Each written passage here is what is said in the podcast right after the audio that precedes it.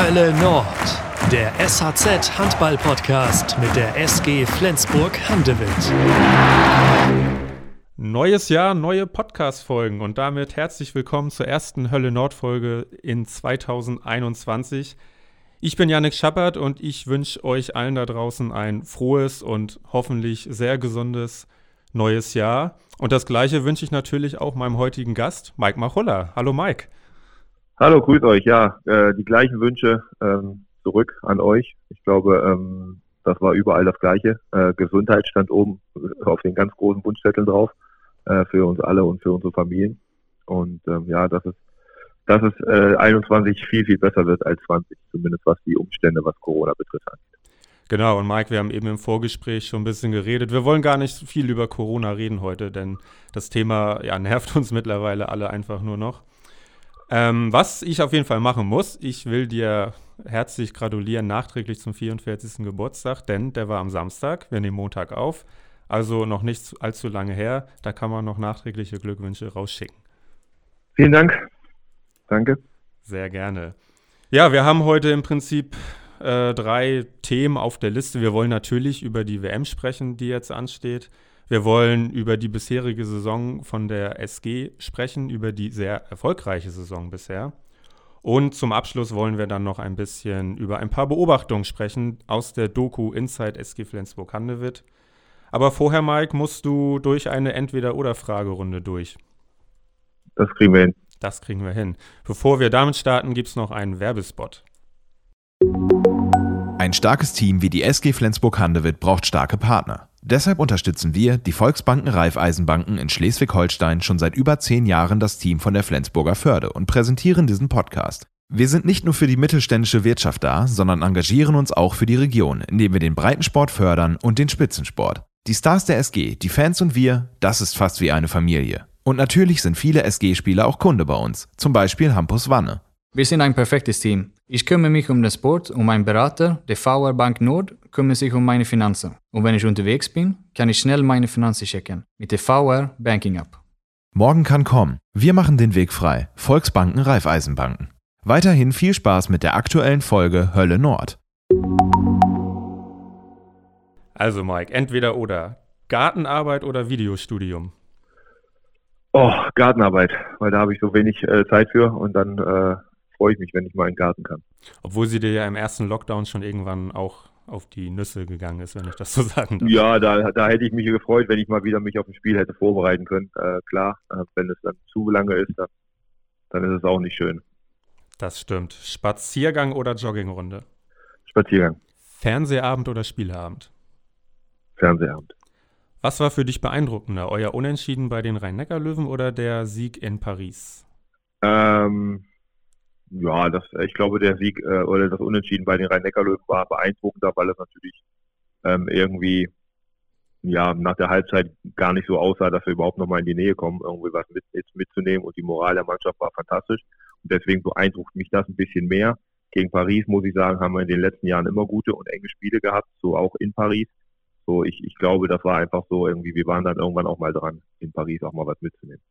Auf jeden Fall waren beides absolut tolle Spiele und eben beeindruckend, weil die SG in beiden Spielen auf Spieler verzichten musste und ähm, sich jeweils zurückgekämpft hat. Ne? Ja, genau. Was überwiegt bei dir? Die WM-Vorfreude oder doch immer noch die WM-Skepsis? Nee, schon Vorfreude jetzt. Ähm, auch die Quali-Spiele waren alle gut und das ist ja, am Ende wird ja toller Handball geboten. Ähm, klar, das Flair, das Ambiente, diese ganzen Emotionen, die, die durch Zuschauer, volle Hallen und so äh, entstehen, die sind nicht da. Aber am Ende ähm, ja, freue ich mich natürlich trotzdem auch über, über internationale Spiele, über dass die WM dann am Ende jetzt auch gespielt wird.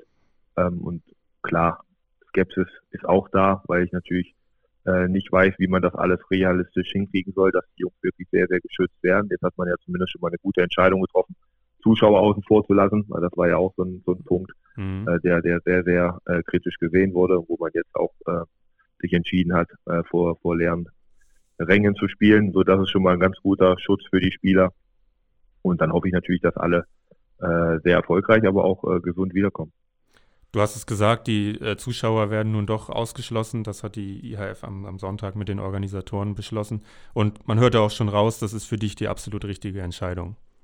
Ja, absolut. Ich glaube, dass es in der jetzigen Situation, äh, in dem auch in Europa jetzt gerade alle sehr, sehr äh, diszipliniert und vorsichtig sind und auch wieder äh, größere Einschränkungen äh, beschließen, ähm, dass ich da jetzt äh, nicht, nicht sehe, wie man vor 3.000, 4.000 Zuschauern in Ägypten äh, spielen soll, wo äh, sehr, sehr wenig getestet wird. Äh, gestern gab es einen großen Bericht darüber. Es gibt sehr wenige Zahlen in Ägypten, aber es wird halt auch sehr, sehr wenig getestet. Mhm. Ähm, so, und von daher ist das Risiko natürlich schon viel größer, wenn man äh, Zuschauer äh, in die Halle lässt. Und ich glaube, dass da sind sie sich ihrer Verantwortung am Ende dann auch bewusst gewesen, so dass, dass man sich dann dafür entschieden hat, äh, Zuschauer außen vor zu lassen. Tut es dir trotz allem ein, ein bisschen leid für die Ägypter, denen ja dann dadurch schon die WM irgendwie genommen wird? Ja, weiß ich nicht, ob es ihnen genommen wird. Am Ende haben wir ja, haben wir ja alle die gleichen Voraussetzungen. Alle 32 Mannschaften, die antreten, äh, äh, treten unter den gleichen Bedingungen an. Aber natürlich ist eine Heim-WM äh, lebt natürlich davon, dass, dass Zuschauer in die Halle kommen mit unglaublicher Euphorie, ihre Heimmannschaft nach vorne peitscht. Ähm, ich glaube, dass es in der Vergangenheit fast immer so war, dass die Heim- oder der Gast, der Gastgeber auch immer fast ins Halbfinale gekommen ist. Das heißt, das kann dich schon zu Höchstleistung treiben und das äh, fehlt den Ägyptern jetzt natürlich.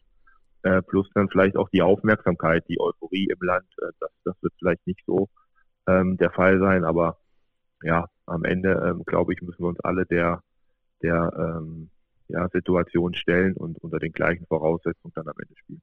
Ja, vielleicht wäre es ja eine Möglichkeit zu sehen, dass man Ägypten irgendwie in diesem Jahrzehnt vielleicht sogar noch eine WM zukommen lässt. Ich glaube, bis 2027 sind die Turniere vergeben, aber vielleicht dann 29 zum Beispiel, um einfach den Ägyptern nochmal dieses ganze Flair zu ermöglichen unter hoffentlich normalen Umständen. Ich glaube, da äh, hat man mit Hassan Mustafa natürlich jemanden, der, äh, glaube ich, ein großes Interesse daran hat, dass das äh, auch so passiert. Ähm, Ägypten war ja schon mal Gastgeber einer WM und da kann ich mich erinnern an, an unglaublich tolle Spiele, an, an volle Hallen, an uh, viel Euphorie. Und ähm, ja, von daher äh, hätten sie es auf jeden Fall verdient, dann auch nochmal eine, eine Heim-WM zu bekommen und auszurichten, äh, die dann unter ganz anderen äh, ja, Bedingungen stattfindet. Mhm.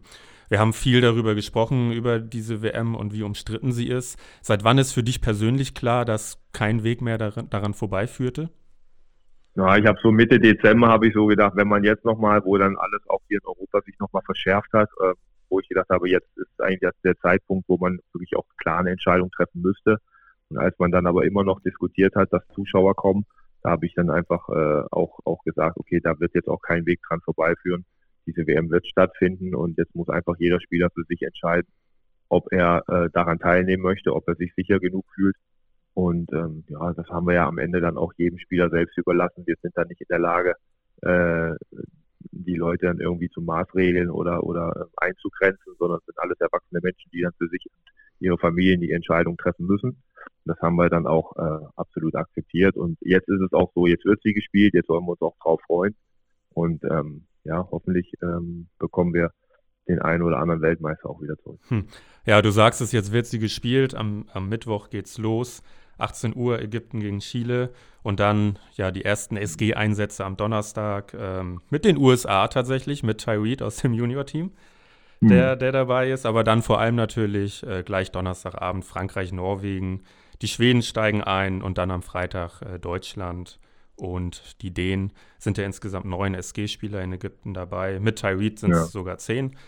Ähm, die Spiele werden übertragen, das vielleicht nur klein, als kleiner Service auf ARD, ZDF. Eurosport zeigt einige Spiele und äh, Sport Deutschland TV im Internet zeigt auch äh, einige Spiele, beziehungsweise ich glaube fast alle Spiele ohne deutsche Beteiligung. Das ist natürlich eine sehr hohe. Live-Präsenz. Das ist für den Handball ja erstmal toll, oder nicht? Ja, ich glaube, das ist auch wichtig, dass wir, dass wir natürlich stattfinden. Und wir haben ja immer gesagt, wir müssen präsent äh, sein, wir müssen uns äh, ähm, natürlich auch weiter der breiten Öffentlichkeit auch zur Verfügung stellen und sie müssen sehen, dass der Handballsport stattfindet und dass die Jungs halt wirklich auch alle einen tollen Job machen, ob mit oder ohne Zuschauer, sondern sind alle mit Leidenschaft dabei und, und lieben das, was sie machen. Und äh, deswegen sollten wir jetzt auch äh, sehr, sehr bewusst dahin gucken, äh, ähm, schauen, dass wir einen tollen Handball sehen, dass wir faire und, und gute Wettkämpfe sehen, dass wir attraktive Spiele sehen. Und dann drücken wir unseren äh, FG-Spielern natürlich die Daumen. Und äh, ja, ich, ich ich bin immer noch der Meinung, dass es muss immer dieser Spagat zwischen gesellschaftlicher Verantwortung und Profisport, der muss geschafft werden. Aber ich glaube, dass wir Profisportler alle unserer gesellschaftlichen Verantwortung ja auch bewusst sind und aber auch nachkommen, indem wir halt Zuschauer außen vor lassen. Und von daher, ähm, ja, wir freuen uns jetzt einfach drauf. Ähm, die WM ähm, wird eine ganz besondere bleiben.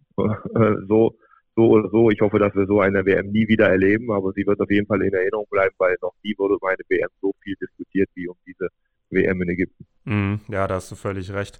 Ist es denn doch eher die Chance für den Handball oder glaubst du, dass das Ganze auch bei Leuten, die das dann irgendwie im Fernsehen sehen, Kopfschütteln verursachen kann? So nach dem Motto, hey, wir dürfen hier unser Haus kaum noch verlassen und die spielen da in Ägypten gegen Uruguay, gegen die Kapverden.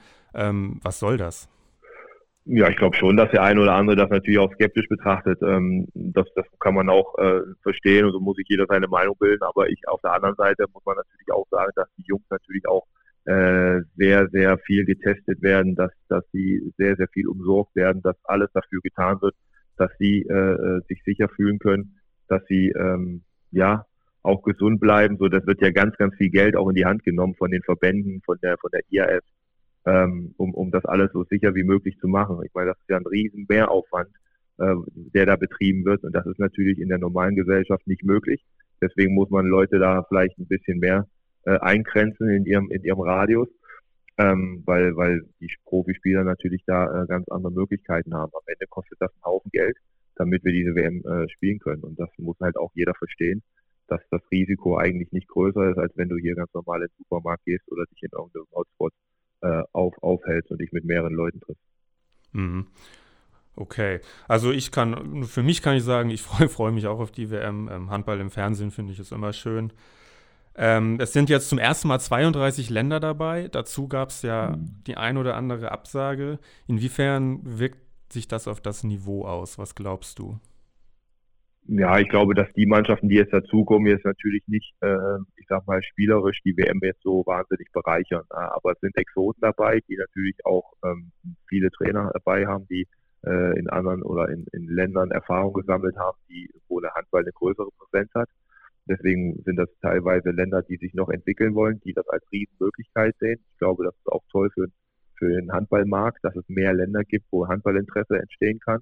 Ähm, wenn ich allein an die USA denke, ich finde, dass ähm, ist ja eigentlich ist Handball ja ein Sport, den die Amerikaner eigentlich lieben sollten. Er ist schnell, er ist dynamisch, es passiert viel, es ist Action, es ist athletisch. Also ja, vielleicht äh, weckt man da auch ein anderes Interesse. Ähm, Robert Hedin ist da jetzt äh, schon seit ein paar Jahren dabei, äh, da was zu entwickeln. Also ich finde das ganz interessant.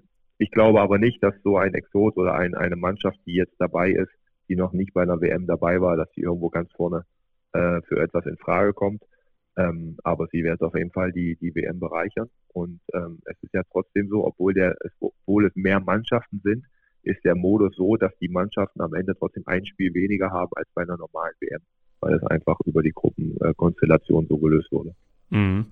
Das heißt, ähm, eine Verwässerung des Niveaus ähm, erwartest du jetzt gar nicht mal unbedingt, sondern eher eine Bereicherung ja, eine Bereicherung, weil viele Exoten dabei sind. Ich glaube, das ist größere Aufmerksamkeit in mehreren Ländern. Ähm, aber ich glaube nicht, dass wir jetzt äh, spielerisch von diesen Mannschaften etwas sehen, wo wir sagen, das ist jetzt so außergewöhnlich, da, da können wir uns auch alle äh, dran orientieren.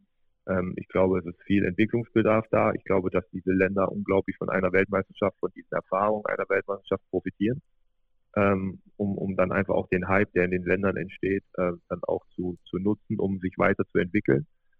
Aber am Ende, äh, wenn es um die Medaillen geht, wenn es um die vorderen Plätze geht, dann sind es wieder die üblichen Verdächtigen, die dann dafür in Frage kommen.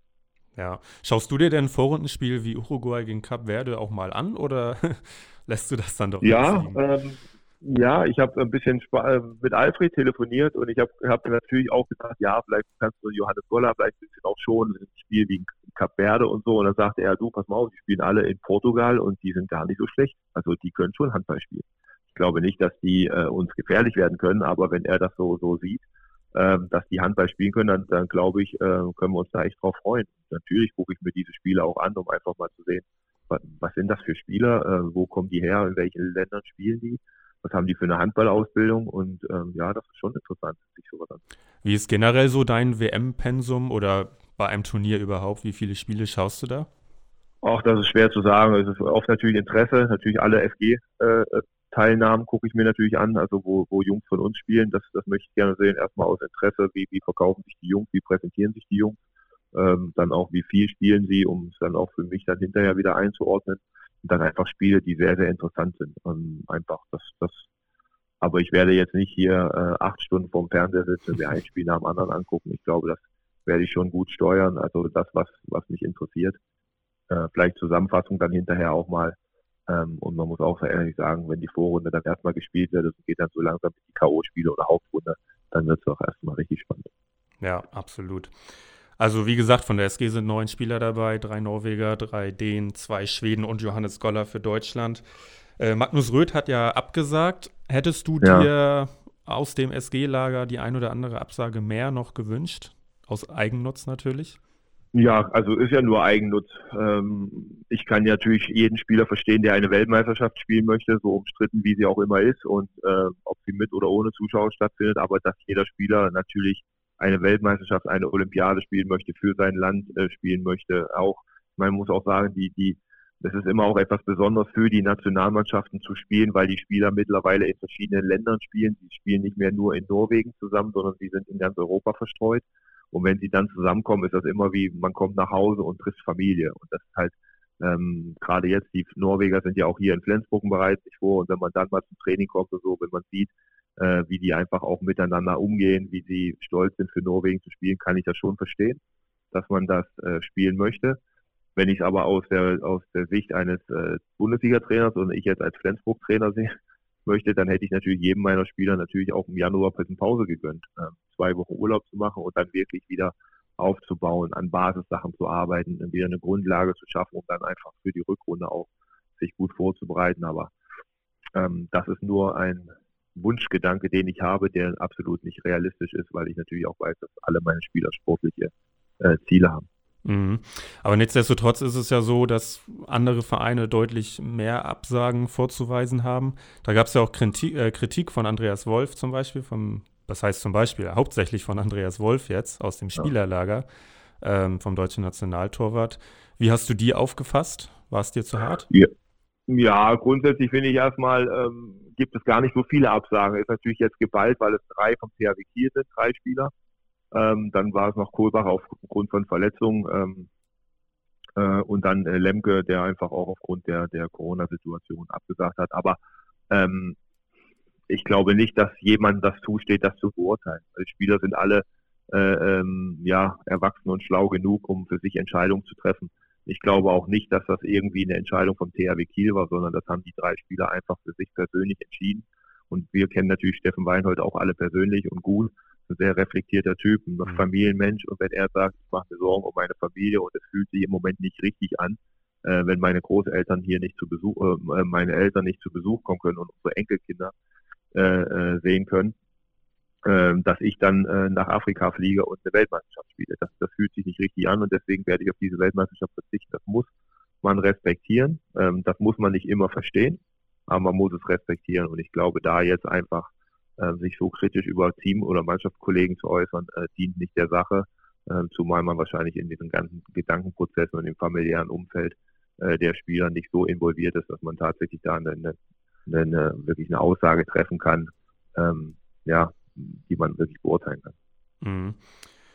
Ähm, wir hatten schon Du, du, hattest schon gesagt, natürlich, ähm, dass, dass viele SG-Spieler wahrscheinlich ja auch äh, lange im Turnier sein werden. Wer sind denn, wenn du es zusammenfasst, deine Medaillenfavoriten bei dieser WM? Ja, ich glaube, dass Norwegen jetzt langsam mal dran ist, auch mal Gold zu holen. Ist nicht so, dass man sagt, das ist äh, äh selbstverständlich, aber sie haben für mich die beste Mannschaft, den breitesten Kader, äh, auch mit, mit der meisten Erfahrung mittlerweile, auch Turniererfahrung. Sie sind unglaublich lange jetzt zusammen mit dieser Konstellation. Es fing an mit äh, 2016, wo sie im Halbfinale waren und dann ging es immer weiter, 17 Finale bei der WM, 19 Finale, 20 wieder äh, Halbfinale EM. Also sie sind sehr, sehr weit gekommen und es hat immer dieser letzte Schritt gefehlt. Ich glaube, jetzt sind sie langsam bereit, weil die Spieler aus Flensburg, aus Kiel, das sind die, die auch äh, Titel gewonnen haben in den letzten Jahren, die jetzt auch Finalerfahrung haben. Und ich glaube, dass, dass sie sich einfach auch ähm, am, am besten eingespielt haben in den letzten Jahren. Mhm. Dänemark muss man gucken, ähm, wie die das verkraften ohne Lauge. War natürlich bei den ähm, letzten Turnieren der Leistung fast noch mehr als Mikkel Hansen in, in vielen Spielen. Ne? Genau, wenn man sieht, wenn 2019 als Dänemark Weltmeister geworden ist, wie Lauge und Mikkel Hansen da zusammen gespielt haben, das waren ja eigentlich nur die beiden und, und die anderen haben die Bälle verteilt. Mehr ohne bei allem Respekt vor den anderen Spielern, aber die haben so ein überragendes Turnier gespielt, so dominant und, und Lauge war auf so einem Top-Niveau und das werden die vermissen. Landin ist, ist, ist eine Bank da hinten im Tor muss man auch sagen. Äh, der wird auch äh, ganz, ganz viel helfen. Ähm, halt ist wieder zurück zur Altersstärke, der jetzt auch paar gute Spiele gemacht hat. Das sind sicherlich äh, fast Finalkandidaten. Ich weiß nicht, in welcher Konstellation sie wann aufeinandertreffen können. Ähm, Frankreich muss man natürlich als große Nation immer dazu zählen, die aber jetzt in der Quali gegen Serbien sich zweimal sehr, sehr schwer getan haben. Einmal unentschieden, einmal verloren. Ähm, ich glaube, da fehlt Nico Karabatic eigentlich mit seiner, mit seiner Qualität. Da haben sie auch im Tor nicht so diese Stabilität, wie sie immer mit Omayer noch hatten. Also da ist schon ein bisschen auch Erfahrung weggebrochen. Spanier musst du immer auf dem Zettel haben. Mhm. Ähm, Kroaten sind dabei. Ja, und dann dahinter kommen dann Deutschland, Schweden, Slowenien. So, aber ich glaube, für, für eine Medaille kommen wirklich äh, Norwegen, Dänemark, ähm, Spanien. Das ja. sind so die, ja. Medaillenfrage. Äh, Nochmal zu Dänemark. Ist Simon Halter jetzt sogar so ein Stück weit erster Kreisläufer mit Blick auf das Turnier?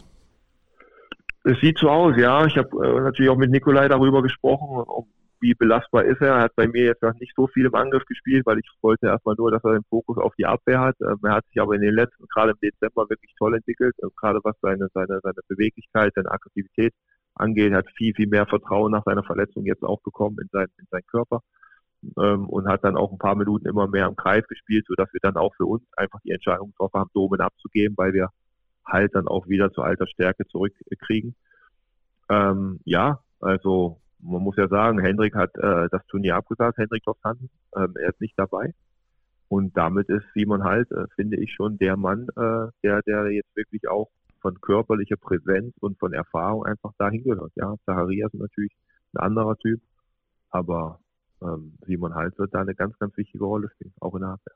Wie sehr kann Jöran Söger den Norwegern mit seinen Leistenproblemen helfen? Ich meine, er hat im Dezember bei der SG ja kaum gespielt, hat auch nicht mehr richtig trainieren können.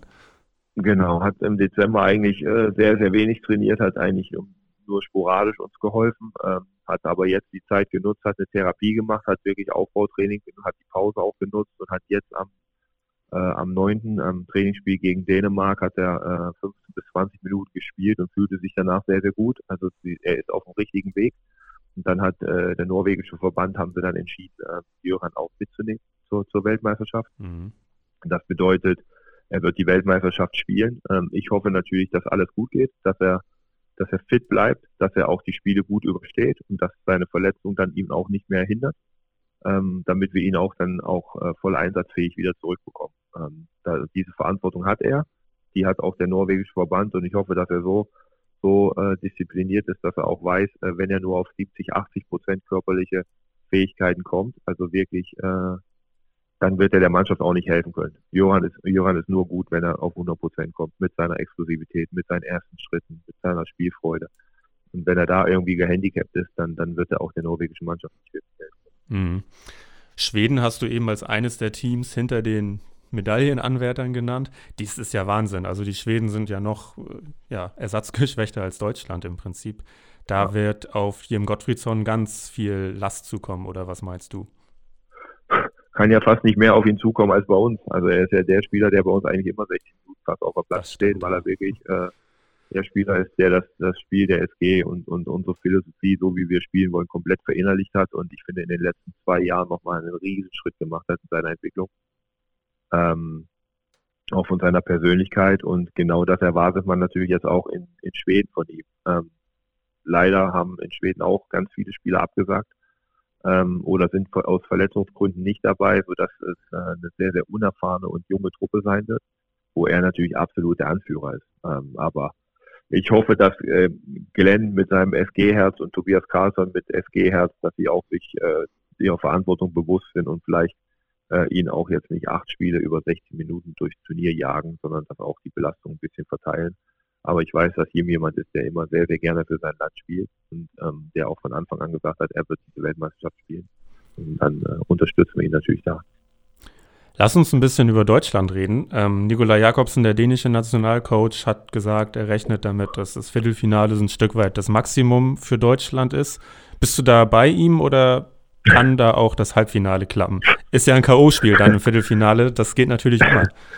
Ja, also erstmal, ich mag Nico äh, wirklich sehr und wir haben einen guten Draht zueinander. Ich verstehe gar nicht, warum man so eine Aussage trifft. Ich meine, er macht da un unnötig auch irgendwie ein Fass auf und, und er bringt sich auch in eine Situation. Ich meine, jetzt lass mal äh, Deutschland und Dänemark irgendwann aufeinandertreffen und Deutschland gewinnt das vielleicht. Ich meine, da, äh, er macht ja unnötig Druck auch. Ich, ich finde nicht, dass man als Nationaltrainer irgendwie andere National oder andere Mannschaften irgendwie beurteilen muss. Ähm, aber es ist natürlich Fakt, dass ganz, ganz viel fehlt an Erfahrung äh, in Deutschland.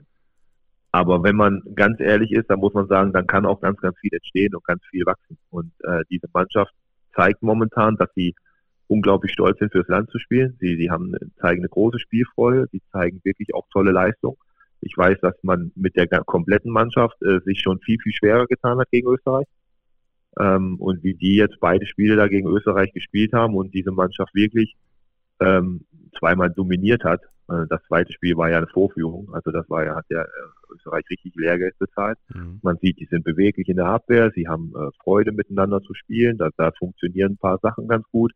Aber ähm, das war Österreich. Man muss jetzt auch nicht das überbewerten und, und, und sagen, äh, das ist jetzt alles richtig gut, aber wir sind auf einem richtig guten Weg und da kann richtig was entstehen. Und wenn man in so einem Turnier auf einmal so eine ich sag mal, auf so eine Welle kommt und so eine unglaublich äh, äh, gute Harmonie hinkriegt und man auch gewinnt und das Selbstvertrauen wird gestärkt, ähm, dann kann da viel passieren. Weil wir müssen auch mal ganz ehrlich, Deutschland hat, hat nur was zu gewinnen. Also in der Konstellation mit der Mannschaft, mit der sie jetzt unterwegs sind, sind alles sehr, sehr gute Bundesligaspieler, aber die können eigentlich nur gewinnen. So. Und äh, die werden die ersten beiden Spiele werden sie gewinnen. Und dann geht es gegen Ungarn, ist eigentlich schon ein Schlüsselspiel. Mhm. Weil dann kommt, dann kommt Spanien schon. Und dann äh, mal gucken, eins von den beiden Spielen müssen sie auf jeden Fall gewinnen, damit, damit sie viel mitnehmen in die, in die, in die Hauptrunde. Ja, genau, also, genau, du sagst es, ne? gegen Ungarn geht es dann schon um Hauptrundenpunkte. Denn genau. die werden mitgenommen, ja. Das ist dann. So, und da, das, das, aber, aber ich, sehe das mit Freude und ich habe das auch Johannes geschrieben. Ich habe Johannes geschrieben, das sieht richtig gut aus, ihr, ihr, ihr, habt Spaß miteinander und da kann wirklich was entstehen. Also einfach nur weiter Gas geben, äh, Lust miteinander haben. Ich finde, dass Alfred das auch gut macht. Alfred beklagt sich nicht, er nimmt die Absagen so, wie sie sind und sagt, dann machen wir das Beste draus. Und dann ist das jetzt einfach eine Chance für Firnhaber. Viele sagen jetzt, jetzt ist äh, völlig unerwartet Johannes, auf ein, Johannes Goller auf einmal zum Abwehrchef aufgestiegen, aber ich muss ganz ehrlich sagen, das ist für mich nicht so unerwartet, wenn man sieht, welche Entwicklung Johannes hier in Flensburg in den letzten drei Jahren genommen hat. Das ist außergewöhnlich gut. Ähm, er hat sich zu einem absoluten Topspieler international entwickelt. Und ähm, er ist absolut der, der in der Nationalmannschaft jetzt mittlerweile auch schon das Niveau bestimmt und sagt, äh, äh wo es lang geht, weil er einfach mit seinen jungen Jahren auch die meiste Erfahrung vorzuweisen hat auf internationalen Parkett. Ja, aber es ist schon interessant, wie er aufgrund der Kreisläufer-Konkurrenz so ein bisschen unterm Radar flog, ne? bis, bis die anderen Kreisläufer dann abgesagt haben. Ja, genau. Ja, man, man, man setzt natürlich als Trainer immer auf das Etablierte und das, was da ist und sagt, okay, bei Pekler und Witschek, da weiß ich, was ich kriege. Bei Kohlbacher, der ist auch äh, gut im Angriff und so. Und, und Johannes lief immer so ein bisschen dahinter, aber in allen Gesprächen, die ich in den letzten Wochen mit Alfred hatte, habe ich gemerkt, äh, wie unglaublich äh, begeistert Alfred von, von Johannes ist und von seiner Entwicklung. Und er sagt, das ist der Mann der Zukunft. Und äh, das, das da ist Alfred jetzt aber auch kein Hellseher. Ich meine, das sieht jeder, auch der, der nicht will, der nicht so viel äh, Handballverstand hat. Also wenn man Johannes spielen sieht und dann, dann ist er auch noch ein ganz intelligenter und reflektierter Junge. Also das passt schon. Das hört sich so an, als ob du ganz regelmäßig mit Alfred Gislason telefonierst. Naja, ganz regelmäßig nicht, aber wir haben uns viel ausgetauscht, vor allem jetzt im Dezember, äh, weil es natürlich dann auch so in diese Richtung ging. Da war ja Steini auch, äh, Marius Steinhauser war ja dann auch noch ein Thema. Ähm, so und ja, dann nach der Fußverletzung ist es mir ist natürlich auch wichtig, dass wir beide uns da austauschen und dass wir wirklich auch äh, ein Gefühl bekommen, was kann man Johannes zumuten und was nicht. Und wenn Alfred dann sagt, er ist diese Situation bewusst und er wird schon auch darauf achten, dass man ihm die nötigen Pausen gibt, weil er halt so ein verdammt wichtiger Spieler für ihn ist, ähm, dann ist das doch nur gut. Und ich, ich mag das gerne, einen Austausch, einen guten Austausch mit den Nationaltrainern zu haben, weil am Ende äh, möchte ich meine Spieler äh, gut vorbereitet dahin schicken und möchte sie natürlich auch gesund äh, wiederbekommen. Mhm. Gerade in den Österreich-Spielen, abschließende WM-Frage eigentlich auch schon. Was, was hast du da gesehen? Also ich finde Bosnien und Estland im November, das konnte man noch nicht so richtig bewerten. Aber was hast du jetzt gegen Österreich an, an Handschrift von Alfred Gislason gesehen? Ähm, ja, in der Abwehr sieht man halt einfach, dass Alfred jemand ist, der äh, ein anderes System und eine andere Philosophie verfolgt, als wir es tun. Also er ist halt jemand, der äh, gerne den Körperkontakt sucht, der sagt, raus an den Mann, äh, wirklich schnell und hart attackieren. Ähm, das passt auch zu Firnhaber und zu Johannes. Also die sind halt von der Beweglichkeit auch in der Lage, das zu machen und schnell wieder zurückzukommen und die Lücken zu schließen. Wir in Flensburg äh, spielen halt ein bisschen mehr defensiver, ein bisschen kompakter und ein bisschen abwartender. Ähm, Gegner abhängig natürlich, äh, je nachdem. Ähm, und im Angriff muss man einfach sagen, das ist THW Kiel. Das ist äh, Alfreds Handballphilosophie und das ist genau das, was der THW über viele, viele Jahre gespielt hat. Nur dass die Spieler äh, in Deutschland äh, ein anderes Niveau haben als das, was Alfred früher hatte, mit Zeit, mit Bui, mit Palmerson, mit Biecher und so. Aber es funktioniert. Spieler scheinen sich wohlzufühlen in dem System. Sie, sie, sie spielen sehr viel und gut mit dem Kreis. Sie haben mit Johannes natürlich auch jemanden und auch mit äh, Preuß gestern, die es schaffen, sich die Räume freizuhalten, die die Bälle fangen, die, die verwerten. Ähm, es fehlt ein bisschen ein Rückraumshooter. Ähm, Metzner muss man jetzt gestern, das ist ein Länderspiel, da muss man mal gucken, was bei der WM passiert, aber ähm, Häfner ist halt der spielerische Typ. Da fehlt halt so ein bisschen nochmal äh, die Wurfkraft von hinten. Aber das, das passt, scheint zu passen zur Mannschaft. Die, die fühlen sich sehr wohl. Ich finde, Philipp Weber äh, steuert das sehr, sehr gut. Michalsik hat man gestern gesehen, dass er schon noch so ein bisschen Nachholbedarf hat. Aber alle anderen ähm, scheinen sich sehr wohl zu fühlen im System. Aber man kann es einfach unterm Strich sagen, das ist THW Kiel äh, der letzten zehn Jahre, weil das ist äh, genau das, was, was die Kieler immer gespielt haben und das ist das, wofür Alfred steht.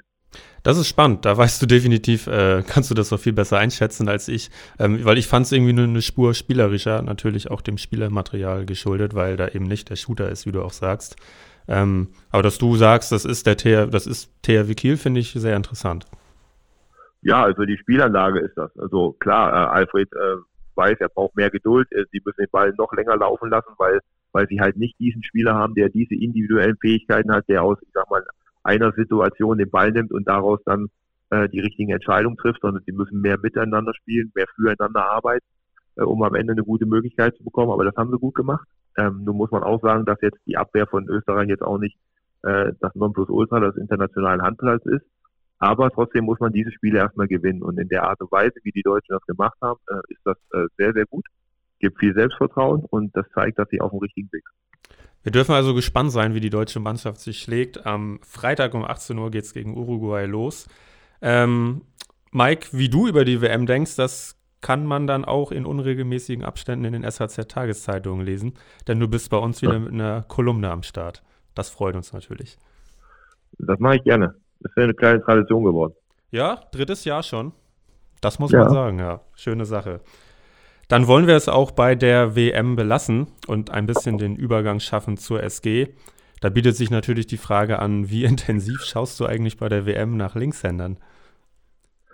Ähm, ja, da werde ich auch hingucken. Klar, wir haben schon ein paar Überlegungen angestellt, aber man muss auch wirklich sagen, das ist eine Position, die sowieso schon sehr, sehr schwierig ist zu besetzen. Äh, es gibt sehr wenig Spieler. Ähm, und dann haben wir natürlich auch ähm, sehr hohe Erwartungen an diesen Spieler. Ähm, wir, wollen natürlich auch jemanden haben, der, der erfahren ist, der, der vorne und hinten spielen kann. Also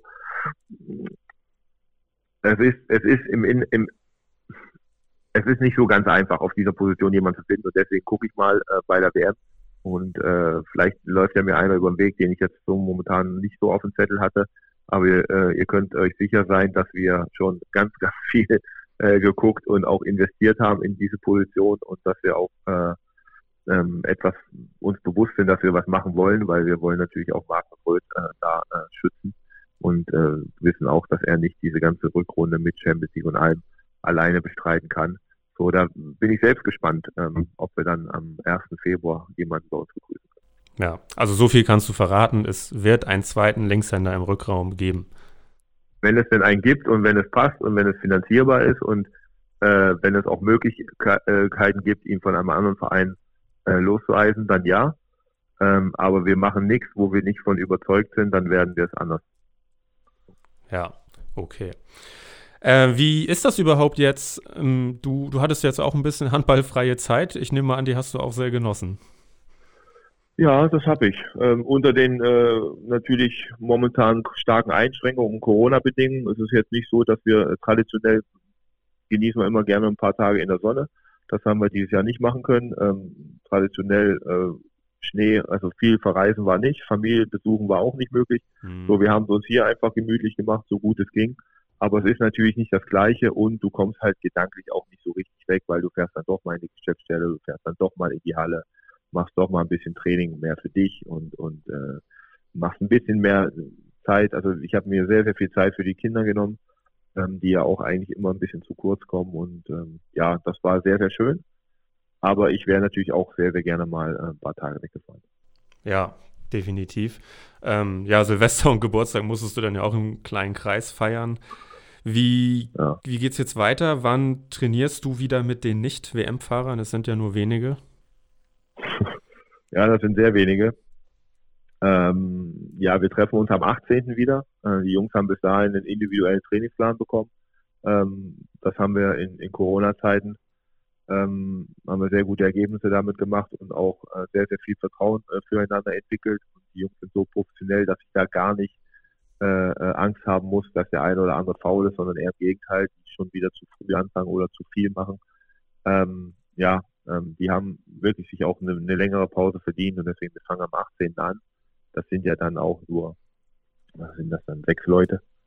Ähm, ja, wen haben wir da? So, Steinhauser, Röth, genau. Buric, ähm, Buric Heine, ist wieder da, Heine. Möller, das ist schön. Lasse Möller, also müssen wir mal gucken, so schön, so, so, so, so viel wie er machen kann, müssen wir einfach mal sehen. Mhm. Aber ja, das, das sind die, mit denen wir dann individuell arbeiten und einfach auch äh, die Zeit genießen, einfach auch mal ohne Druck zu arbeiten, einfach auch an, an Grundlagen zu arbeiten, ein bisschen Handball zu trainieren, Kleingruppen, also sowas zu machen. Ähm, ja, äh, genau, Magnus Holpert ist noch dabei. Und, Klar. Ähm, ja, dann, dann schauen wir mal. Also das, das reicht mir als, als Vorbereitung, äh, weil wir werden dann auf unterschiedlichen Niveaus wieder einsteigen. Die, die WM-Fahrer kommen zurück und sind eigentlich schon wieder äh, sagen wir, körperlich schon wieder an der Grenze der Belastbarkeit und die anderen stehen in vollem Saft und sagen so, lass uns endlich Handball spielen.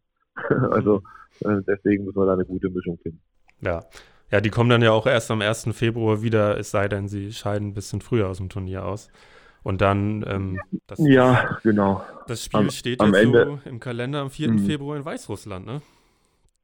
In, in genau. Das also das knackig. ist natürlich, das ist das Nachholspiel, was, wo wir natürlich auch wussten, das wird irgendwann reingeschoben zu einem äh, Zeitpunkt, der doch sehr, sehr ungünstig ist. Und wenn man sich überlegt, dass am 30. dann in äh, Ägypten das Finale ist und wo ich davon ausgehe, dass zumindest äh, der ein oder andere SG-Spieler dabei ist und wir dann am 4. schon wieder in Weißrussland spielen, dann, dann weiß man, äh, was diese ganze Rückrunde, was da auf die Spieler zukommt. Und das sind natürlich genau die Punkte, worüber wir immer gesprochen haben ähm, in der Vergangenheit, ähm, dass, dass wir wirklich aufpassen müssen, dass wir die Spieler nicht überfordern. Aber äh, ich glaube, das ist jedes Jahr ein Riesenthema und äh, gefühlt wird es nur schlimmer und schlimmer. Ähm, Aufstockung auf 20 Mannschaften dieses Jahr sehr, sehr voreilig, also noch ohne, ohne, ähm, ja, ohne wirklich zu gucken, was auf uns zukommt, äh, was das eigentlich alles auflöst äh, in der HBL bei der äh, bei dem Bundesliga-Verein ähm, wurde die Liga auf 20 aufgestockt und am Ende muss man es leider so sagen, sind immer die Spieler, die Leid tragen. Wie, wie ist dein Gefühl? Wird die Saison regulär zu Ende gespielt ähm, mit Abschluss Hinrunde und voll, volle Rückrunde oder landen wir dann doch das, in, in, Playoffs am Ende? Das hoffe ich sehr, muss ich sagen, weil ich glaube, das ist die Art, äh, äh wie wir alle Bundesliga kennen und was äh, der, der fairste Wettbewerb ist. Aber natürlich muss man sich langsam auch die Frage stellen, wie natürlich gerade Mannschaften wie Meldung, wie die das überhaupt, okay, die haben jetzt keine europäische Belastung, also die, das wäre wahrscheinlich sogar noch möglich. Aber Mannschaften wie Kiel oder wie wir müssen ja auch schon zwei Bundesligaspiele nachholen, zwei Champions League-Spiele nachholen. Also äh, der Kalender ist ja schon ganz, ganz äh, eng, eng gestrickt und äh, wo diese Spiele da alle noch rein sollen, ähm, sind für mich äh, wirklich Rätsel. Ähm, und am Ende wird es nur so sein, dass es über Doppelspieltage geht, dass es ja über wirklich äh, ganz, ganz eng getaktete Spiele geht, noch enger als ein, als ein 48-Stunden-Rhythmus, vielleicht wirklich Samstag, Sonntag. Und äh, dann kommen wir natürlich auch schon wieder in einen Bereich, ähm, wo es wirklich mehr als äh, grenzwertig wird, was die Spielerbelastbarkeit betrifft. Absolut, ja. Lass uns ein bisschen zurückschauen. Wir wollen gar nicht jetzt nacherzählen, was in den vergangenen vier Monaten war. Aber die SG ist nach 14 Bundesligaspielen Tabellenführer mit 25 zu 3 Punkten. In der Champions League führt ihr die Gruppe mit Kielce an nach acht Spielen. Im Prinzip konnten nur Skopje und Kiel euch besiegen. Ähm, was sind für dich, wenn wir das mal wirklich zusammenfassen wollen, so die Schlüsselerkenntnisse aus diesen vier Monaten?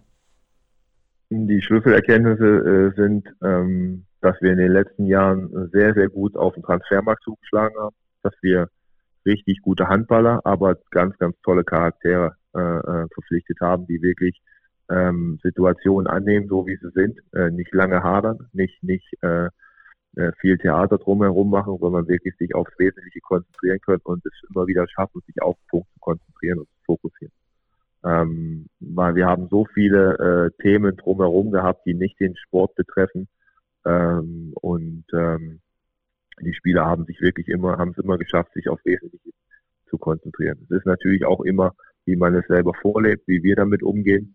Ähm, ich habe es niemals äh, großartig thematisiert. Ich habe immer gedacht, das ist nicht unsere Aufgabe. Wir müssen auf, uns auf uns konzentrieren, auf das.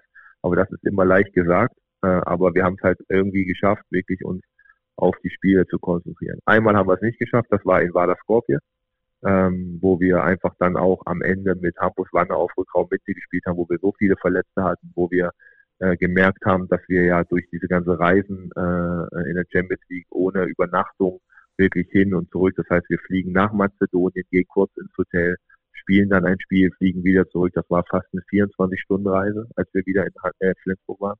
Mhm. Ähm, da kann ich den Spielern natürlich auch irgendwann auch mal gestatten, dass man nicht auf den Punkt fokussiert ist. Und das haben wir in Wada äh, überhaupt nicht hinbekommen.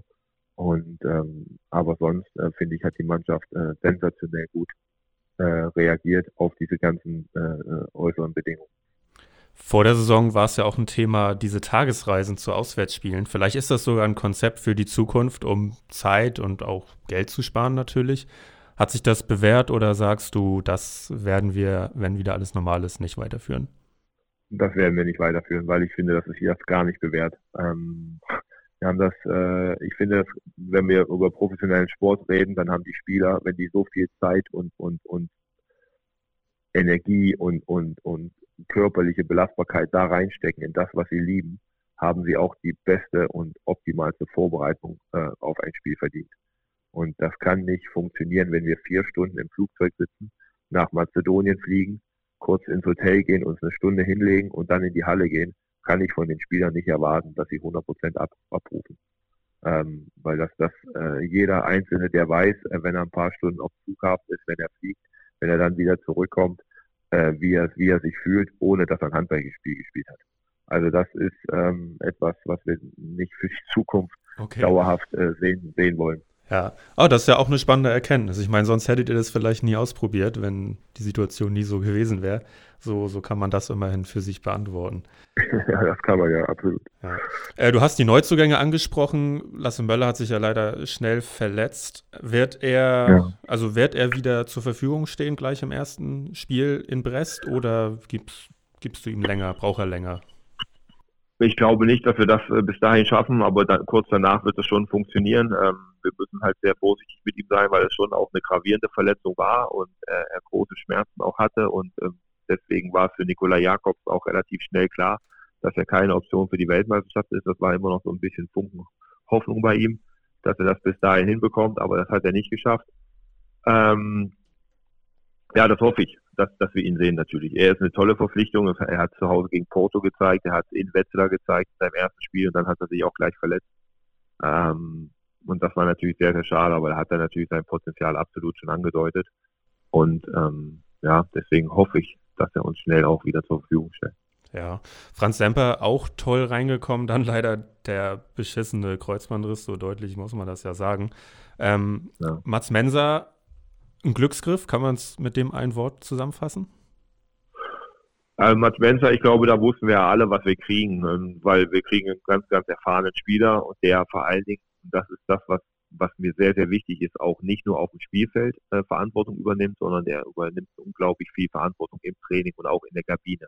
Ein sehr positiver Typ, der, dem, der eigentlich mit jeder Situation gut zurechtkommt und, und der viel lacht und der viel Energie reinbringt und der Leute auch aufbaut. Und das ist sehr, sehr wichtig in einer Mannschaft. Also du kannst nicht nur so ruhige Typen haben, die sehr professionell sind, sondern du musst auch ein paar Leute dabei haben, die, die auch wissen, äh, dass auch mal äh, dummes Zeug quatschen äh, erlaubt ist, dass es auch wichtig ist, äh, auch mal äh, übereinander und miteinander viel zu lachen, äh, weil äh, wenn wir eine Saison spielen ohne viel zu lachen, dann, dann wird das wirklich äh, trostlos und äh, eine lange Saison.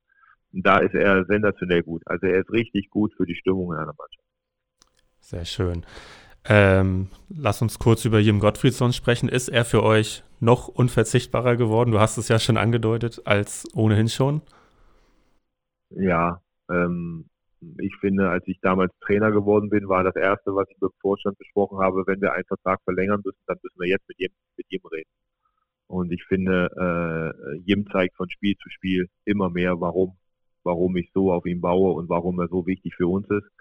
Ähm, weil er wirklich einer ist, der Handball verstanden hat. Wir denken sehr, sehr ähnlich über Handball. Ähm, er steuert die Jungs. Er, er kann Tempo äh, äh rausnehmen, er kann Tempo erhöhen, er ist sehr, sehr clever im Zweikampf. Ähm, wenn ich sehe, wie er sich entwickelt hat in der Zusammenarbeit mit dem Kreis, ähm, also äh, das macht natürlich auch viel aus, dass man natürlich jetzt auch den Mut hat, Spieler wie Johannes Goller, wie Halt und so auch anzuspielen, weil man weiß, die stehen richtig, die halten die Räume frei, die fangen die Bälle. Ähm, also er hat sich wirklich entwickelt und er ist jetzt auch mittlerweile ein sehr wichtiger Spieler in der Abwehr geworden. Also der wirklich auch über die Abwehr dann auch den schnellen Gegenstoß, die zweite Welle leitet, da die richtigen Entscheidungen trifft und der auch eine sehr, sehr hohe Professionalität vorlebt ähm, im Training und im Spiel und der sich andere orientieren. Also er ist wirklich ein absoluter Leader geworden. Ich erinnere mich noch sehr gut, wie du 2017, als du dann Trainer wurdest, gesagt hast, passt mal auf das Beste von Jim Gottfriedson. Das habt ihr alle noch nicht gesehen. Und so, so ist es dann ja gekommen. Müsst ihr aber aufpassen, dass die Abhängigkeit von ihm nicht zu groß wird? Ja, also jetzt in dem, jetzt in dieser Saison war es natürlich extrem so, weil wir natürlich mit, mit äh, Jöran, mit seiner Verletzung, ich finde, Benzer hat ja auch in der Vorbereitung äh, sehr viel gefehlt. Äh, Lasse Möller fehlt sehr viel. Das heißt, jedem hat halt diese unglaubliche Verantwortung bekommen, sehr, sehr viel spielen zu müssen auch. Ich hätte es natürlich lieber gehabt, auch andere Konstellationen gerne einzuspielen mit Mensa, Jöran Johannessen, mit Lasse Möller und Mensa, also verschiedene Konstellationen, dass man auch in der Lage ist, äh, ein Niveau zu erreichen, spielerisch, äh, und, und Jim Gottfriedson auch mal 10, 15, 20 Minuten auf der Bank zu lassen.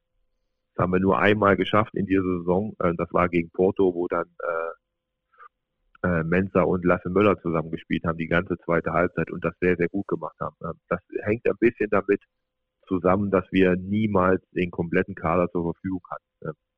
Aber das muss unser Ziel natürlich sein, dass wir uns äh, nicht so abhängig machen von, von, von ihm. Ja, dann hoffen wir auf jeden Fall, dass er gut durch die WM kommt. Er muss sicherlich viel spielen. Ähm, Mike, du hast vor der Saison gesagt, in dieser Spielzeit geht es gar nicht so sehr um die Plätze 1 bis 3, sondern vielmehr darum, den Handballsport am Leben zu erhalten. Bist du jetzt aber durch eure Leistung doch so ein bisschen lecker geworden, sag ich mal? Ich glaube, dass, äh, dass sich das jetzt noch mehr bewahrheitet hat, was ich damals gesagt habe. Mhm. Weil ähm, man ja jetzt davon ausgehen muss, dass wir noch einen längeren Zeitraum auch ohne Zuschauer spielen. Ähm, das bedeutet natürlich weiterhin wirtschaftliche Risiken und wirtschaftliche Einbußen für, für die Vereine. Ähm, so und äh, deswegen äh, geht es genau darum, nach wie vor, ähm, dass wir natürlich auch diese ganzen Anstrengungen unternehmen, um am Ende auch irgendwie äh, ganz vorne zu stehen und auch einen Titel zu gewinnen, ist, ist doch klar. Aber ich glaube, äh, wir können uns alle hinterher alle auf die Schulter klopfen, wenn wir diese schwierige Phase äh, alle gemeistert haben, wenn wir wirtschaftlich alle da so gut durchgekommen sind und wenn die Vereine äh, diese schwierige Phase alle überlebt haben und äh, wir dann irgendwann wieder eine Bundesliga-Saison spielen in vollen Hallen. Alle, alle Vereine sind nach wie vor äh, vertreten. Ich glaube, das wäre der größere Erfolg. Ähm, aber dass wir als Verein und als Mannschaft natürlich alles dafür tun wollen, um am Ende auch äh, ja, in dieser schwierigen Phase auch trotzdem sportlich unsere Ziele zu erreichen. Und wir sind auf einem guten Weg, wir sind gut dabei, wir haben jetzt unsere Punkte gesammelt, wir haben schon schwere Auswärtsspiele auch bestritten, wir haben zwei Punkte liegen lassen in Kiel, was jetzt glaube ich, ich glaube noch niemals wurde eine Meisterschaft in Kiel entschieden. Wir haben einen Punkt geholt bei den Löwen, also wir sind auf einem sehr guten Weg und in der Champions League sind wir jetzt auch auf guten Weg, vielleicht auch mal das Achtelfinale zu überspringen. Ähm, So, und da würden wir uns zwei Spiele sparen. Das würde natürlich uns auch extrem helfen. So, aber am Ende ist es nur ein, ein kleiner Teil von einer ganz, ganz langen Strecke. Und es ist noch ganz, ganz viel Weg zu gehen. Und äh, aber diese Mannschaft äh, ja, macht einfach Spaß und äh, mit denen ist ganz, ganz viel möglich. Und es wird immer unser Ziel sein, ähm, Titel zu gewinnen in Flensburg.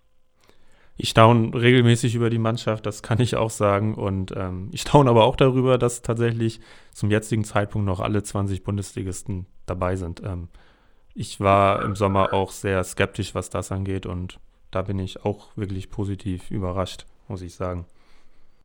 Ja, das, ich glaube, dass der eine oder andere natürlich größere Probleme hat. Ähm, kommt immer dran auf, welche, welche Partner man hat äh, an seiner Seite. Aber äh, bisher haben da alle äh, Vereine auch sehr, sehr gut gewirtschaftet und einen guten Job gemacht. Ähm, und äh, das hoffen wir, dass das natürlich weiter so geht. Aber ähm, ich glaube, das wäre richtig, wirklich schade, wenn wir ein paar Traditionsvereine, ein paar Vereine, die schon lange auch dabei sind, wenn wir die aus wirtschaftlichen Gründen dann irgendwann äh, äh, verlieren. Absolut, ja.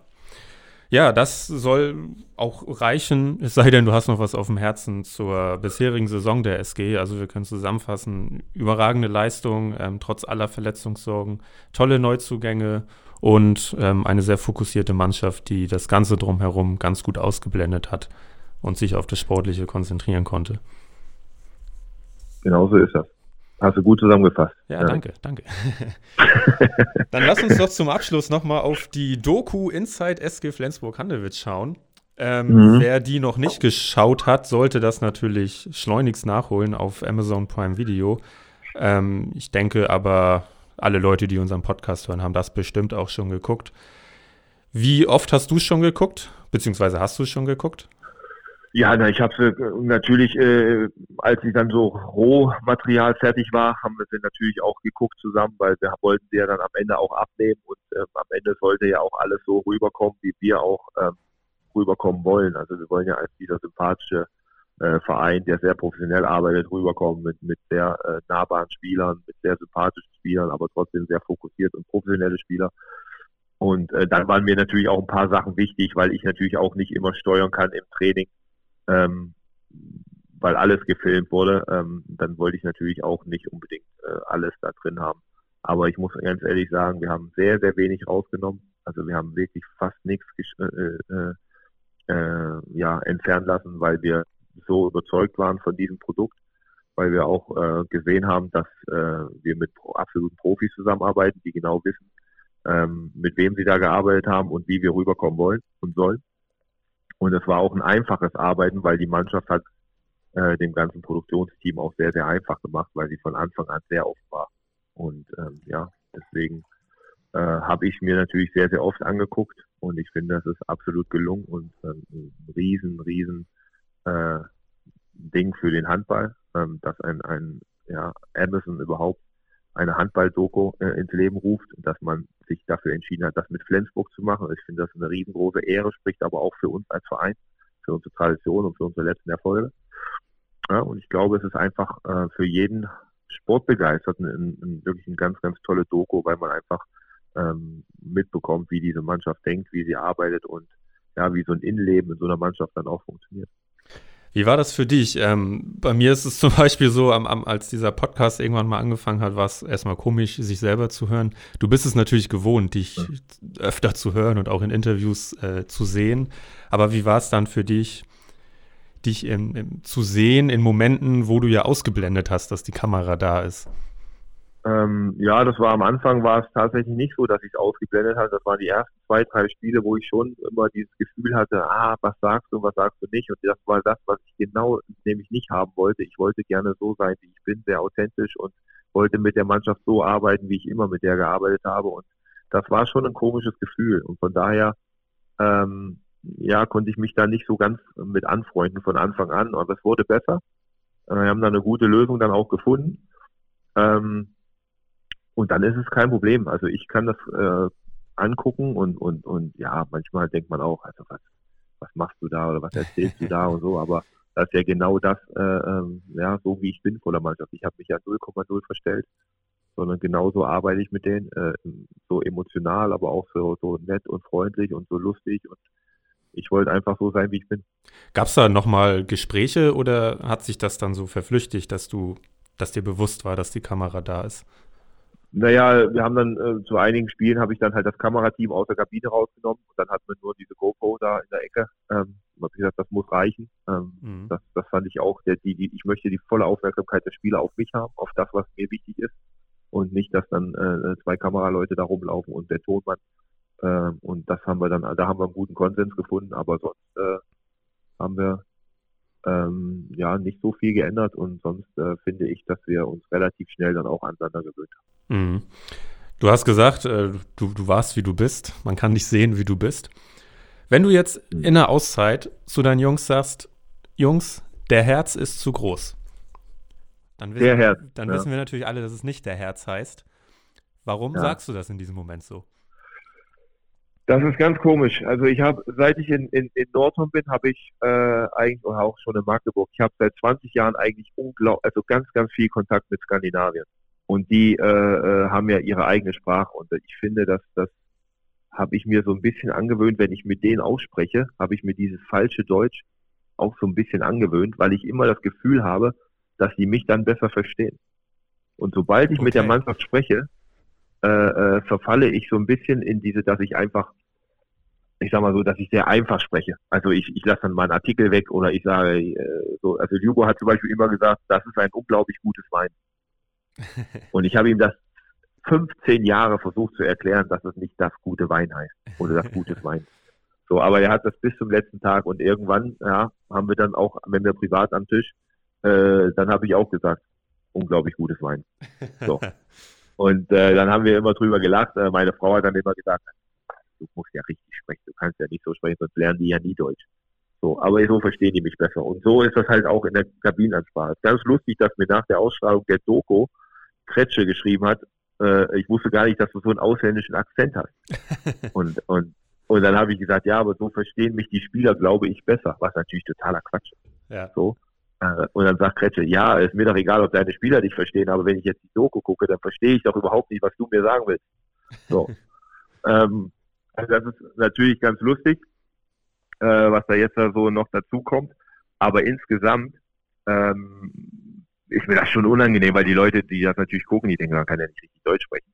Aber ähm, im normalen Fall und, und, und ich kann das schon auch äh, ja sehr schnell umschalten. Ich habe da keine Probleme mit. Das merken wir ja jetzt gerade. Äh, eine, ja, Stunde also, lang. Alles gut. Aber eine ja, Stunde klar. gutes Deutsch. In, ja. der, in, der, Doku sieht man dich natürlich hauptsächlich bei Mannschaftsansprachen und in Situationen ja, der genau. Mannschaft. Ja, da könnte der mhm. Eindruck natürlich entstehen, aber so haben wir mhm. das, so haben wir das aufgeklärt. Ähm, wir haben ja. tolle Einblicke bekommen. Wir haben gesehen, nach einem Sieg kommst du in die Kabine und schreist erstmal. Mhm. Ja, es ist natürlich auch viel Erleichterung dabei, weil der Druck ist natürlich auch immer groß und einfach diese Befreiung und, und irgendwie die Spieler können ja irgendwie rennen, äh, sich auspowern, jemanden schlagen auch im Spiel mal oder äh, irgendwie und, und dann sind die am Ende müde, aber ich kann ja meine Aggressivität und alles, was sich so anschaut, nicht irgendwo auslassen und das hat sich so den ersten Spielen und dann haben wir natürlich immer gewonnen und gewonnen und gewonnen und dann haben die Spieler gesagt, jetzt darfst du damit natürlich auch nicht mehr aufhören und dann haben, haben wir dann, die haben dann teilweise dann am Ende schon drauf gewartet. Dann saßen die alle da und wenn ich in die Kabine kam, dann ja komm jetzt und dann musste ich das immer machen und ja, es ist auch mittlerweile ein Ritual geworden. Man muss, man muss ein bisschen aufpassen, dass die Rituale nicht zu viel werden. Aber ähm, ja, es ist einfach auch eine Befreiung dann. Äh, viele Glückshormone, die dann rauskommen, Erleichterung. Ein weiteres Ritual natürlich das Aufkleben des äh, Aufklebers, des äh, Honey Badger Aufklebers. Ähm, mhm. Als du letztes Jahr im März bei uns warst, hast du ja gesagt, es gibt da ein Ritual und ähm, da darf jemand den Punkt aufs i setzen, hast du gesagt. Aber du wolltest nicht, ja. nicht verraten, was, was da passiert. Ähm, ja. Jetzt haben wir es gesehen. Wo, wo kommt das her? Ähm, ich persönlich finde, dass äh, es sehr, sehr wichtig ist, dass die Spieler immer kleine Ziele vor Augen haben. Und so banal dieses Plakat, was wir da haben, äh, ist, unglaublich große Bedeutung hat das mittlerweile für die Spieler. Und dieser Honey Badger hat mittlerweile eine riesige Bedeutung, weil die Spieler auch stolz sind, äh, wenn die den dann zum Beispiel von mir nach dem Spiel bekommen, weil ich der Meinung bin, du hast die Aufgabe heute, ich sag mal, besonders gut gelöst. Die anderen haben es gut gemacht, aber du hast es besonders gut gemacht. Mhm. Und einfach auch jemand mal aufzubauen. Ähm, wir haben äh, 2017, als ich angefangen habe, haben wir einen Sportpsychologen gehabt, Ortwin Mais, der viele, viele Jahre mit Wladimir Klitschko zusammengearbeitet hat. Und der hat uns eine Geschichte äh, äh, vorgespielt, ein kleines Video über den Honey Badger, dieses furchtlose Tier, was eigentlich vor keinem Angst hat und was äh, äh, ja ziemlich äh, ja, wie soll ich das sagen, ziemlich, ziemlich wild ist und, und wirklich einfach sein Ding macht. Und mhm. äh, der, der sich mit tödlichen Tieren anlegt und, und die auch erlegt und der gegen Löwen kämpft. Und, und dieser Honeybadger ist ähm, tatsächlich ein Tier, was sehr furchtlos ist. Und ich möchte, dass wir halt sehr furchtlos sind, aber einen großen Respekt auch haben, aber trotzdem furchtlos. Und dann habe ich diese Aufkleber anfertigen lassen ähm, und habe mir dann das mit der Treppe überlegt, ähm, dass wir halt wenn ich jetzt, ich sag mal, ich sage der Mannschaft, wir wollen am, im, im Juni wollen wir deutscher Meister werden. Dann sind das zehn Monate. Dann sagen die zehn Monate. Also das ist kein Ziel, das ist ein langfristiges Ziel, aber der Weg dahin, diese kleinen Etappen zu nehmen und jedes Spiel sich äh, zu wissen, das ist wichtig und dann sich zu belohnen nach einem kleinen Schritt, den man wieder in Richtung Ziel gemacht hat. Mhm. Und das ist das, was, äh, was mir sehr, sehr wichtig ist und deswegen hängen wir immer diese, diese Treppe hin, wo die Spiele draufstehen, wo wir auch einen Spruch da, äh, da drauf schreiben, der mir halt sehr wichtig ist, der vielleicht zu dem Monat passt. Und dann klebt der, der Spieler, ähm, der dann auserwählt wird, diesen Honey Badger auf diese Treppe sozusagen. Das haben wir gut gemacht. Und wenn du sehr, sehr viel gewinnst, dann ist das ein psychologischer Vorteil. Wenn du diese Plakate dann immer in der Kabine aufhängst, sondern wir hängen die alle auf, nicht nur diesen einen Monat, sondern wenn der Monat abgeschlossen ist, dann hängen wir das Plakat auch hin. Mhm. Und wenn du dann viele Aufkleber siehst, dann gibt dir das ein gutes Gefühl, weil du siehst, wir sind auf einem sehr, sehr guten Weg und wir haben das bisher sehr gut gemacht. Wir haben viele unserer Ziele, Kleinziele erreicht. Ähm, kannst du natürlich nicht mit einer Mannschaft machen, die gegen Abstieg kämpft, wenn du dann immer nur leere Treppen hast. Dann hat das natürlich genau den gegenteiligen ja, Effekt. Ja. Und die hast du extra anfertigen lassen, diese Aufkleber, also keine Massenware ja, oder so. Genau, ja, ich habe ne, ich hab im Internet geguckt und es gibt tatsächlich äh, einen, einen NFL-Spieler, äh, der heißt, äh, der hat einen Spitzname Honey Badger und dann gibt es noch Team Honey Badger und äh, ja, dann habe ich das Logo nur rausgezogen, habe das an unsere Geschäftsstelle geschickt und habe gesagt, ist das möglich, dass ich davon Aufkleber bekomme und dann haben die das mit einer, ich glaube mit hoch zwei, glaube ich sogar, umgesetzt. Ne? Mhm. Ja, spannend. Zu Deutsch übrigens Honig, Honigdachs. Äh, der Honigdachs, aber der ist, ja, aber das ist kein netter Honigdachs. nee, nee. ähm, diese Plakate, die du angesprochen hast, die konnte man ja auch ähm, immer, immer sehen. Wer darf darauf schreiben? Nur du oder auch andere? Weil Lasse Swan sagt zum Beispiel einmal, ich glaube, es war, wo ihr dann gegen Hannover im Pokal verloren hattet, sagt er sowas wie, ich schreibe jedes Mal auf dieses fucking Plakat das und das. Genau. Also ich bereite das Plakat vor, ähm, schreibe den, suche den Spruch aus, der dazu passt. Das macht Marc oft. Macht, manchmal sage ich auch zu Marc, überleg mal, wir haben jetzt eine schwierige Situation, wir haben Verletzte, such mal was, was da rauskommt. Und dann kann das ein, ich sag mal, ein Motivationsspruch äh, sein von Steve Jobs oder von einem erfolgreichen Sportler oder was auch immer. Und das schreibe ich dahin und das passt immer ganz gut zur, zur aktuellen Situation. Ähm, und dann gibt's für diesen Tag, also für dieses eine Spiel, äh, schreibt dann immer Lass es waren, was wir uns für dieses eine Spiel vorgenommen haben. Ah, okay. Schreibt der Lass es waren, weil er ist Kapitän. Er schreibt dann immer noch ein paar Sachen dazu, die uns sehr, sehr wichtig sind, was wir in diesem Spiel unbedingt beachten. Und das schreibt er dann dazu. Und man sieht halt, wenn die Spieler teilweise rausgehen, die bleiben kurz stehen, lesen sich das durch, dann alles klar. Ähm, so Kleinigkeiten. Mhm. Banal, aber hat eine riesengroße Wirkung und hat mittlerweile äh, Kultstatus. Ähm, mhm. Machen wir ja seit ich, seit dem ersten Tag. Und äh, ja, die lieben das, die Jungs. Und äh, nach, nach Ausstrahlung der Doku auch von diversen Amateurteams mal nachgeahmt, habe ich, hab ich zumindest gesehen in den sozialen Medien. Ja. Ja, das, ja. das war so, ja. Und äh, sag mal, die, die Herzchen, die da alle drauf sind, malst du die? Oder wer malt die? Male, die male ich, ich male alles. Die ja, male cool. ich. Und das, das ist ein kleines, äh, äh, ja, in die Ecke kommt, äh, meistens äh, von Steve Jobs kommt das und da steht drin, Liebe, was du tust. Ah, okay. Und das ist mir das Wichtigste, ja, wenn ja. die Spieler rausgehen, dass die wirklich mit Herz und Leidenschaft rausgehen. Ja. Und äh, klappt ganz gut bis jetzt.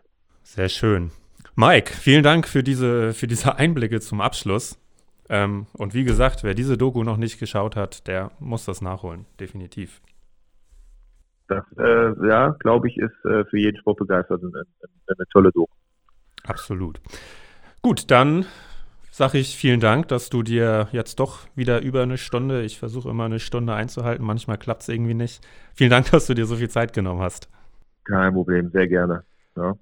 Und dann, ähm, ja, euch, euch da draußen, vielen Dank fürs Zuhören und die Folgen könnt ihr alle auf shz.de, Spotify, Apple Podcasts, dieser Amazon Music und so weiter und so fort abrufen. Schreibt uns gerne, wenn ihr Fragen habt oder wenn ihr Anregungen habt, per Mail an audio.shz.de oder einfach bei Facebook oder Instagram.